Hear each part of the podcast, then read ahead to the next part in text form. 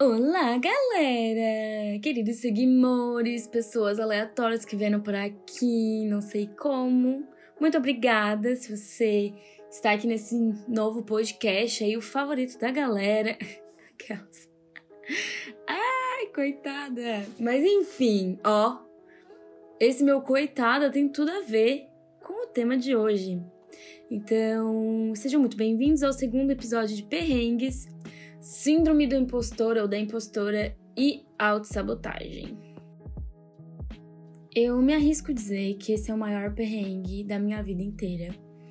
Essa síndrome da impostora.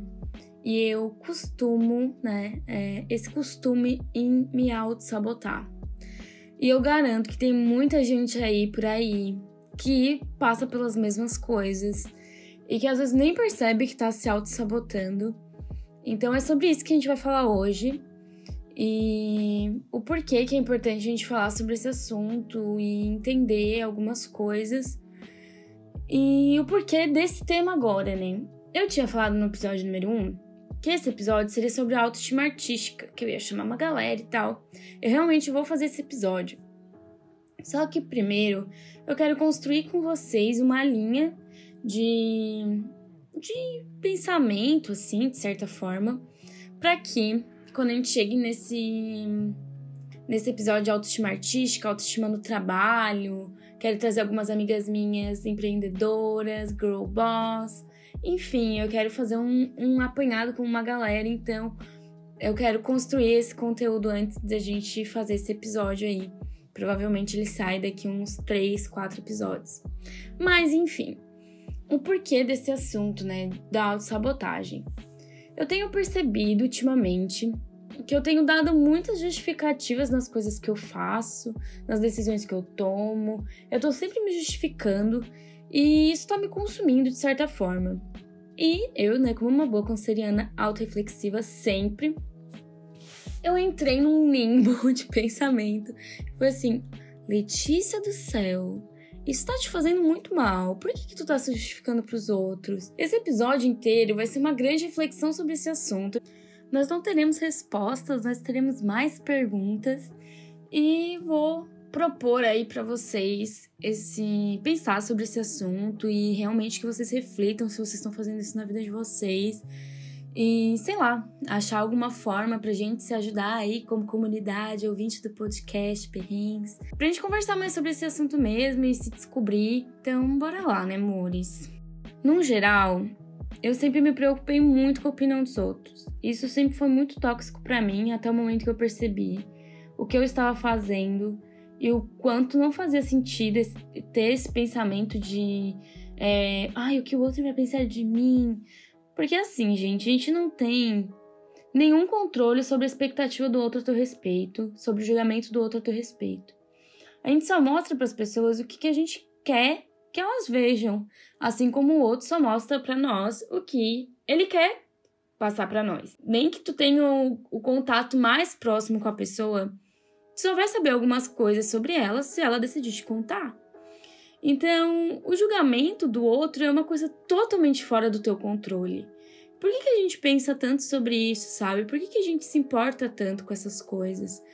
Por que, que a opinião do outro passa a ser mais importante que, a, que muitas vezes a nossa opinião sobre nós mesmos e a gente deixa de fazer coisas ou a gente começa a fazer coisas para impressionar ou mesmo se afirmar de certa forma, sabe? É, desde muito cedo eu percebi que eu me comparo muito com, outro, com as outras pessoas. Isso sempre foi uma questão muito pesada em, em termos de autoestima, porque eu me comparava com pessoas que não tinham simplesmente nada a ver comigo. Sei lá, tipo, não faz muito sentido, sabe? O quanto a gente quer se aproximar de pessoas que não tem nada a ver com a gente, ou se comparar com pessoas que fazem coisas totalmente diferentes de nós, que vivem uma realidade totalmente diferente da nossa. E enfim, isso só nos frustra, né? Cada vez mais, porque a gente tá cheio de boas histórias no Instagram, né? Nas redes sociais. Mas o que eu quero, né, resumindo aqui para vocês, o que, que eu quero falar é que assim. É, se preocupar com a opinião do outro é uma coisa que simplesmente foge do nosso controle como um todo. A pessoa vai ter os julgamentos e esses julgamentos delas vão dizer muito mais sobre elas do que sobre você. Então, vamos tentar desencanar aí. Eu sei que é bem difícil. Eu aí passo por um processo de autoconhecimento há muito tempo, que eu gosto muito, eu pesquiso sobre isso, eu amo saber mais sobre mim. Qualquer teste, assim, teste de personalidade eu faço, entendeu? Eu amo esse tipo de coisa. Então, eu passei a ter consciência que isso me fazia muito mal e me consumia a partir de 2016, que houveram várias coisas aí na minha vida. Sabe aquele ano? Tem um tweet que eu acho o máximo, que é assim: todo mundo tem um ano que foi uma bosta e que mudou tudo. O meu ano é 2016. Depois contem pra mim qual é o ano de vocês. Mas o meu foi 2016, eu tava no cursinho, foi um caos. Mas nesse ano, eu percebi, eu tive essa percepção, finalmente, esse insight de que. Por que, cara? Por que, que tu tá fazendo isso contigo, sabe?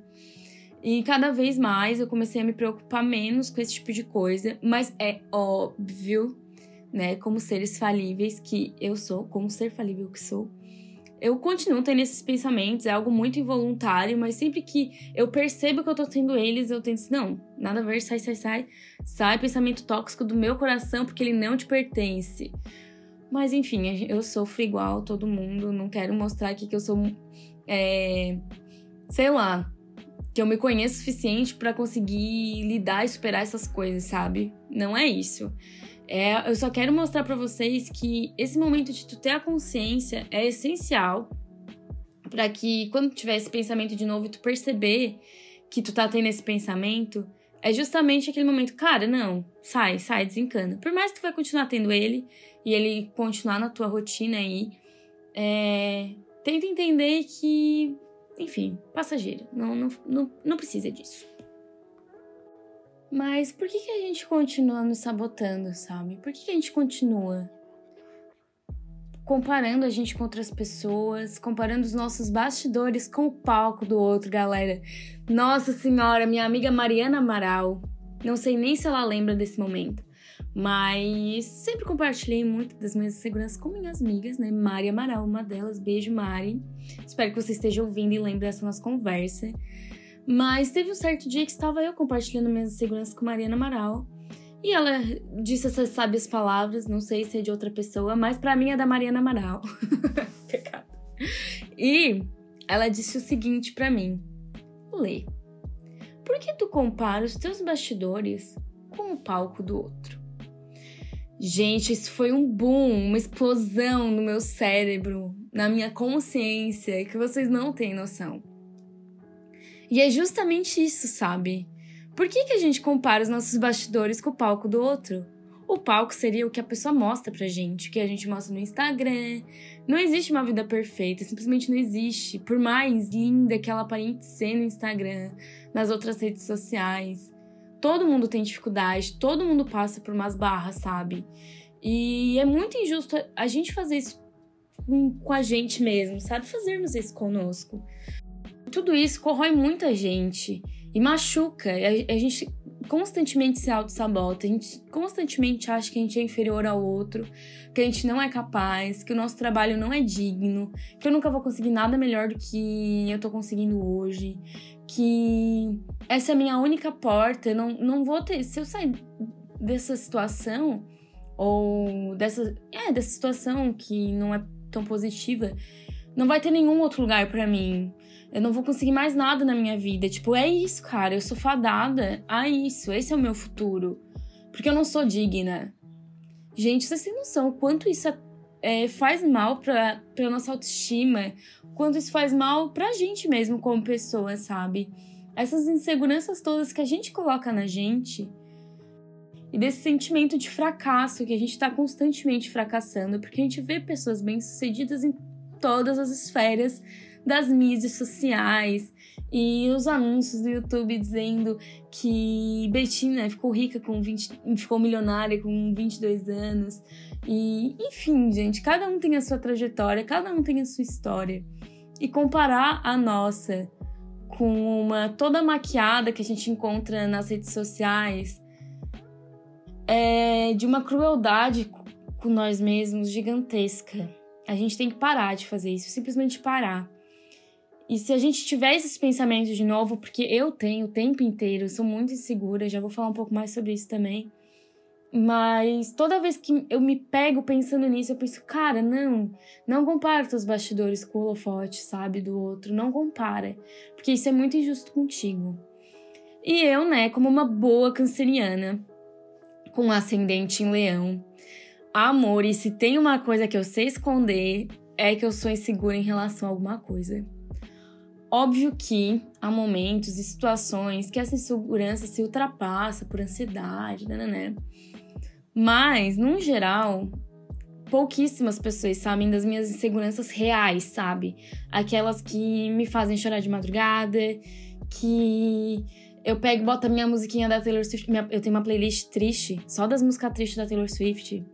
Que assim, se um dia tu quiser entrar no buraco, meu amor, tu entra na minha playlist Tei Porque Me Matastes. Que daí tu vai entrar no buraco, tu vai se afundar. Meu Deus, não tem nem explicação. Mas é o momento que eu ligo aquela playlist, choro, sofro, sofro com todas as minhas inseguranças. Aí que entra a nossa grande síndrome da impostora. Essa parte de síndrome da impostora é muito mais comum entre mulheres, por a gente sempre ter que provar que a gente é capaz, que a gente é suficiente e tal. Então, não tem nada estatístico sobre isso, tá, amor? E não fui atrás de pesquisar, só tô deixando aqui que eu acho que é mais comum entre mulheres, porque todos os lugares que eu procurei não tinha síndrome do impostor, era síndrome da impostora. Então, por aí as pesquisas do Google já dizem, né, amor? Mas enfim. É... Eu assisti um vídeo muito massa da Rafa Brits, que foi o TEDx dela sobre síndrome da impostora. E ela propõe um exercício que eu achei assim, um máximo, e eu fiquei assim, putz, Putz, putz, miga, faço super isso. Então vou propor para vocês também. Imaginem tudo que você fala para você. Um exemplo que que eu falo para mim assim, putz, miga, tá feia, tu tá feia. É, falo muito sobre o meu peso, eu tenho uma segurança bem grande sobre o meu corpo e tal. Então, eu costumo ser bem cruel comigo a respeito da minha estética física. Então imagine vocês falando pra uma outra pessoa: Nossa, tu é uma farsa, tu é incapaz. Nossa, tu tá gorda. Tu é feia, tu não é nada mais que isso. Tu. O teu sucesso. O que, que é o teu sucesso perto de Fulano? Não é nada. Vocês têm noção quão cruel é isso? Agora sim. Amigos, não sei vocês, mas eu faço isso regularmente comigo mesma. E o quão isso é pesado e quanto a gente constrói esses pensamentos dentro da nossa cabeça por anos, por anos, a, até o ponto que não existe mais autoestima dentro de nossos corpinhos. E a gente passa a ficar cada vez mais ansioso, ter mais medo, ter esse medo imenso de fracassar sempre. Tipo, eu não sou nada além disso, sabe? Se eu não for boa no meu. Nossa, quantas vezes eu já ouvi? Gente, mas eu sou boa nisso. Se eu não conseguir fazer isso, que eu sou boa, o que, que eu, o que mais eu vou conseguir fazer, sabe? A gente não pode se limitar a esse tipo de pensamento, sabe? Ai, tem um cachorrinho latindo. Ah, é proibido em Santa Catarina agora cães latirem. Vou chamar a polícia. Ai, meu Deus, momento em que militei.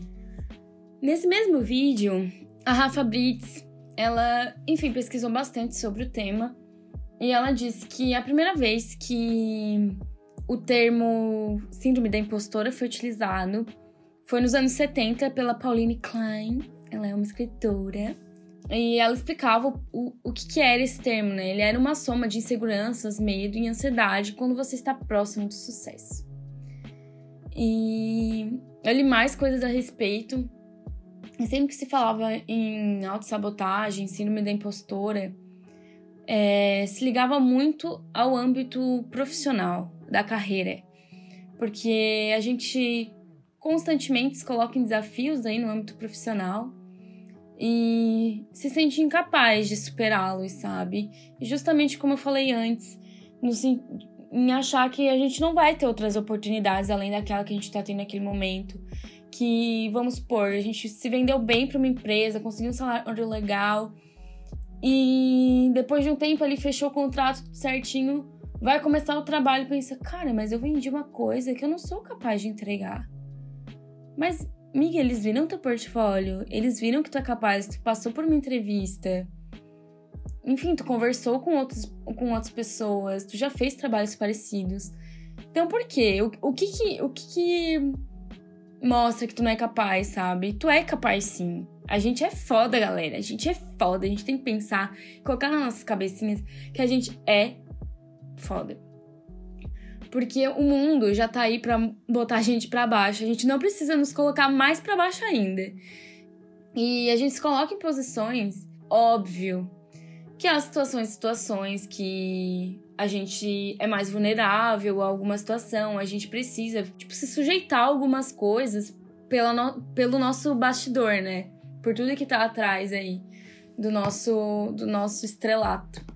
Mas o que eu quero dizer é que sempre existem novas oportunidades e que a gente se admirar e nos colocarmos como pessoas tops, profissionais tops, não é errado. Muito pelo contrário, se a gente não fizer isso, não vai ser o mercado que vai dizer, tipo, cara, tu é foda. Não vai ser. Se admirem, entende? Tipo. Se. Esqueci a palavra, uma podcaster que não tem bons sinônimos, é isso. Mas acreditem que vocês são capazes, sabe? Eu não quero ser coach de ninguém, gente. Ai, eu cheguei no auge da minha vida, a louca do coach. Não é isso. Eu só quero mesmo propor essa, essas reflexões, porque são reflexões que estão realmente no meu dia a dia. Quem tá mais próximo de mim sabe que do nada eu apareço com umas coisas assim e eu surto. E eu fico dias pensando nisso. E, e pesquisando. E assim, entro numa aspira louca, entendeu? Então eu quero que as minhas piras loucas cheguem a vocês de uma forma um pouco mais suave e depois de todas as minhas reflexões a respeito. Porque no momento, amor, que eu entro numa pira, quando eu descobri esse termo, eu pensei, ah, é, vou fazer o segundo episódio sobre autossabotagem. É tudo, porque realmente eu sou uma pessoa que me autossabotei muito no início da minha carreira. Tipo, me coloquei em lugares e me prestei a coisas que, tipo, não tinha necessidade, sabe? Eu merecia muito mais do que aquilo. E, enfim, já passou tudo isso a experiência, né, Mori? Mas o que eu quero dizer é que esqueci. Esqueci o propósito dessa última frase. Ah, tá, lembrei. O porquê, né, do autossabotagem. Daí, quando eu vi esse termo e comecei a pesquisar sobre, eu pensei, meu, isso é para mim veio, é do divino, não é possível. Porque é, semana passada eu recebi uma proposta de, de contrato e eu fiquei assim, bah, mas será? Será que eu sou capaz disso? Será que eles estão, enfim, vão me pagar por esse meu serviço? Mas será que eu vou conseguir entregar esse serviço? Será que eu sou boa o suficiente? E, gente, eu chorei o fim de semana, assim, inúmeras vezes pensando nisso. E o meu corpo, o meu, meu, meu ser se tomou de uma ansiedade, um medo que fazia muito tempo que eu não sentia. Nem quando eu saí do meu outro emprego e comecei do nada, assim, sem nenhum cliente fixo, só comecei. Eu não fiquei com tanto medo quanto eu fiquei agora. Então, assim, quando eu comecei a pesquisar sobre esse tema, que foi agora de manhã, momento, eu tô gravando esse episódio tipo, logo depois disso. E eu vendo esses vídeos eu pensando, cara, eu tô completamente me auto-sabotando. Tipo, essas pessoas conhecem o meu trabalho. E, tipo assim, se eu falhar, tudo bem, falhei. Vai ter outras oportunidades para mim lá na frente, sabe? Mas, enfim, entrei nessa noia aí e percebi que esse tema, ele tô fazendo aí para vocês, mas eu tô fazendo ele muito para mim também, sabe? Para eu sempre pensar nisso, realmente exteriorizar coisas que me fazem mal normalmente, né? Que isso realmente me consome e que, sei lá, as minhas falhas possam ajudar vocês nas falhas de vocês, sabe? E tudo bem falhar, só isso que eu queria dizer. Mas esse tema veio assim de uma forma muito bizarra, porque eu mandei ali pra Lu e pro Cato, né, os meus BFFs, assim, gente, esse tema é para mim. E, tipo assim, ó, eu começando a estudar sobre, eu fiquei assim, cara. Ai, gente, o mundo ele não dá voltas, ele capota, ele capota. Meu Deus do céu. Mas continuando. eu até assim, ó, já fiquei bem. E daí, né, Mori? Pra quê, né? Veio esse tema aí pra mim, já veio um milhões de reflexões e eu comecei a pensar que eu sou assim desde sempre. Esse fim de semana mesmo eu tava conversando com umas amigas e daí eu lembrei de uma coisa que a minha a minha média do ensino médio inteiro foi tipo 8.6. E eu me tipo assim, top, né, galera? Eu tô muito perto do 9. Eu falo quatro décimos ali pro 9zinho, entendesse? Que é um quase 10. E eu sempre me achei, assim, a escória intelectual do meu colégio. Tipo assim, meu Deus, eu não vou ser nada. Eu não vou ser nada. E. Nossa, eu sou uma. Sei lá, eu sou uma farsa. Não, nossa, a, minha mãe tá pagando esse colégio. E eu não tô fazendo o suficiente. Nanana. Gente, a minha média era 8,6. Apenas 8,6. E eu fiquei assim, meu. Que escrota, guria, que tu tava sendo contigo. Que babaca. Né? Por que, que eu tava me sentindo tão ruim? Daí sempre entra aquele negócio de comparação, né? Todos os meus amigos do ensino médio eram muito inteligentes. Assim, a gente era em um monte. Um monte, vários. A maioria deles ganhou, ficou entre o primeiro e décimo ali das melhores médias de todo ano do meu colégio antigo, né? Então, assim, a galera era topíssima, topíssima. Amo vocês, amigos. Se vocês estiverem ouvindo, liberal nem é gente. Eu amo vocês com todo o meu coração. E aí, gente, nesse, nesse nosso grupo, nós tínhamos, enfim, pessoas 10, 10, 10, 9 meio, 9 meio, 9 meio, enfim, cada um com suas notas. E eu acho que eu me comparava muito, tipo, por eu estar no grupo, eu achava que eu tinha que ser tão inteligente quanto. Mas, tipo assim, não significava que eu não era inteligente, tá ligado? E muitas vezes a gente tem conhecimento sobre coisas que determinada pessoa não tem. Enfim, cada um é, aplica a sua energia em entender e conhecer o que a gente tem mais interesse, né? Então, enfim, eu tinha ali a minha média e eu me achava, tipo assim, burra. Me achava. Não necessariamente burra, mas eu me achava muito menos. E daí veio todo esse negócio, tipo, cara, minha média era muito top, sabe? E eu passei o ensino médio inteiro achando que eu era muito, muito inferior. É, só pra fazer um, um adendo aqui que a gente nunca ficou se comparando, entendeu? Era uma coisa minha completamente comigo, tipo, de eu me comparar com eles, não tinha nada, tipo, é, deles se sentirem superiores, tá? Porque eu nunca me relacionarei com esse tipo de pessoa também. São todos perfeitos, maravilhosos. Um, um abraço aí pra galera. Mas eu fiquei assim, ó, em choque. E a mesma coisa com a faculdade. Eu vi esses dias que a minha média era, era próxima disso também. Eu acho que a minha média da faculdade é 8,5.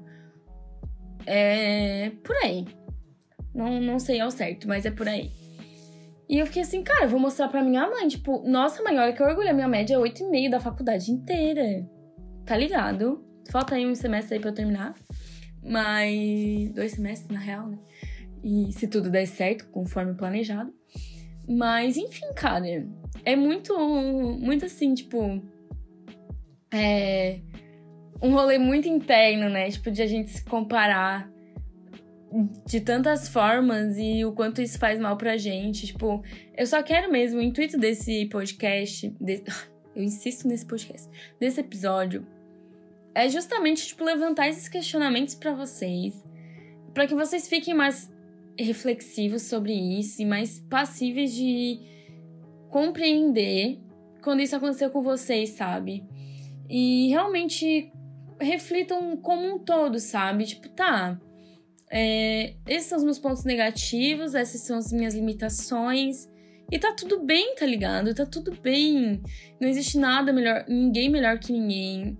Nem o sucesso do outro não tem nada a ver com o teu sucesso. Cada um passa por inúmeros tipos de afirmações, entendesse? Outro vídeo que vou indicar para vocês, que eu assisti semana passada e também me deixou muito reflexiva, foi o, um vídeo do Ada no YouTube, expondo verdades sobre publi de youtubers e instagramers. O Ada é maravilhoso. E nesse vídeo, ele explicou a trajetória dele até dentro do YouTube como produtor de conteúdo, até o sucesso dele, né? Que ele tem várias parcerias com marcas hoje em dia e faz publicidade pagas e né? E realmente ele tem um, um, nome dentro da indústria dos. Ele tem a comunidade dele ali dentro dos produtores de conteúdo.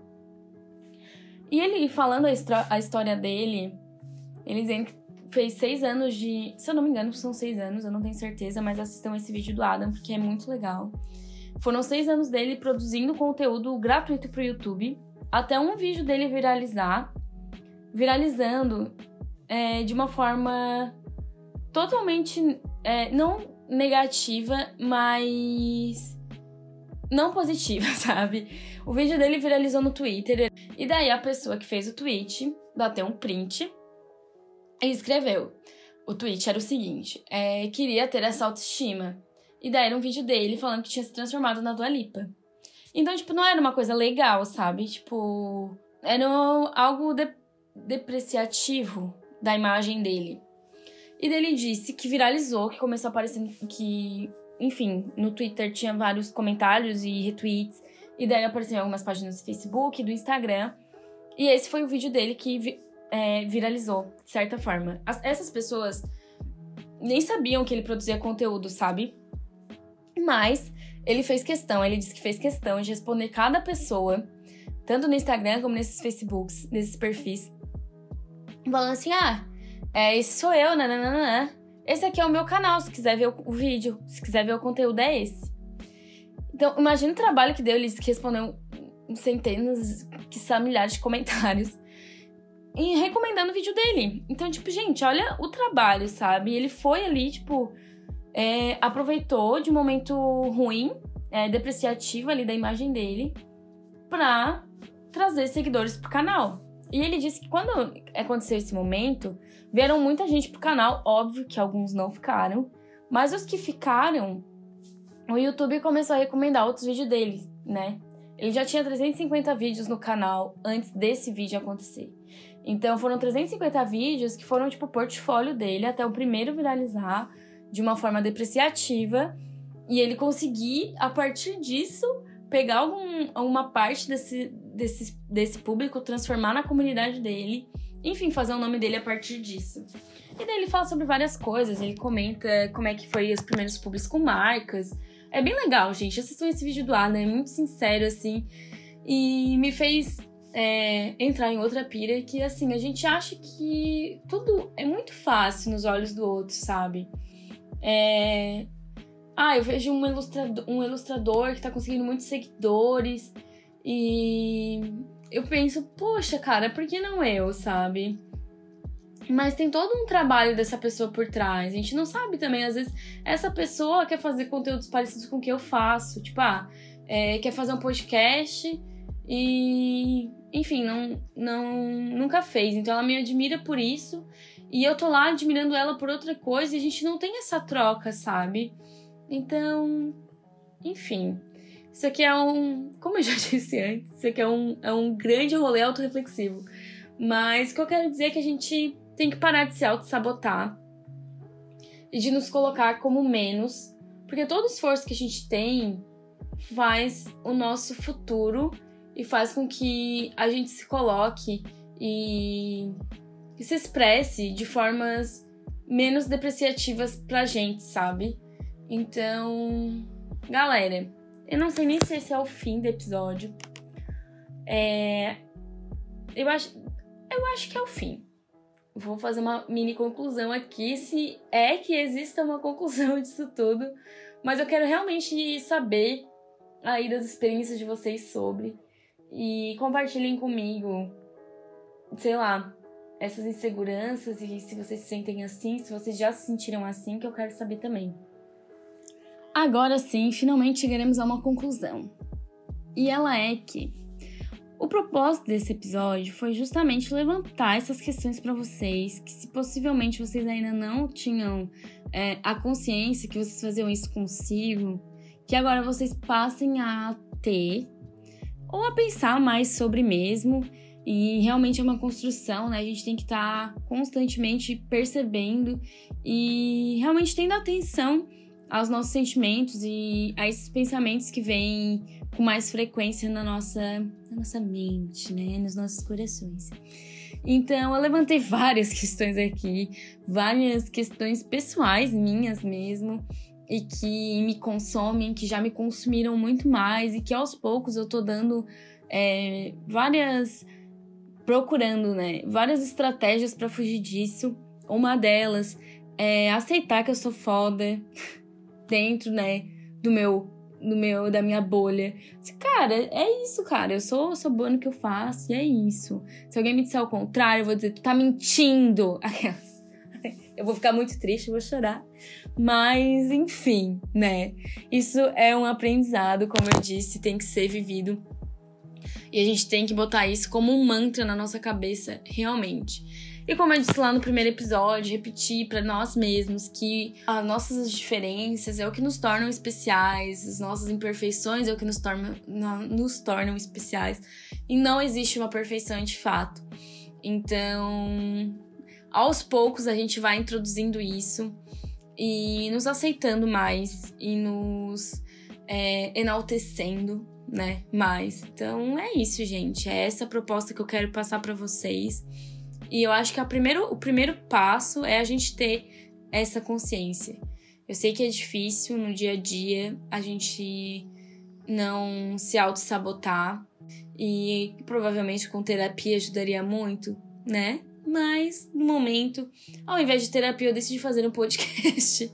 Mas o que eu quero dizer é justamente esse é o perrengue master da minha vida, essas inseguranças e o modo que como elas agem é, dentro de mim então eu queria compartilhar um pouquinho disso com vocês e que a gente troque essa ideia e que isso não seja mais um tabu. E que, se for um tabu, né? Mas que a gente fale mais sobre mesmo. Então vamos nos amar mais e nos admirarmos mais, nos enaltecermos, porque nós todos somos completamente capazes de fazer qualquer coisa que a gente quiser. Tirando matar pessoas, e qualquer coisa que infrinja qualquer direito humano. É isso. Então, beijo, gente. Esse foi o episódio de hoje. Até mais. Ah, tá! Me sigam nas redes sociais. Arroba no Instagram, né? Meu Instagram profissional e é isso aí, Lele Gratiluz no Twitter, no TikTok, que eu tô bem parada, porque realmente assim, ó, a minha vida se transformou numa loucura. Mas esse é o próximo episódio, né? Como eu disse antes, a vida não dá voltas, amor. Ela capota. Então, teremos um episódio só sobre isso semana que vem. Um beijo, galera. Até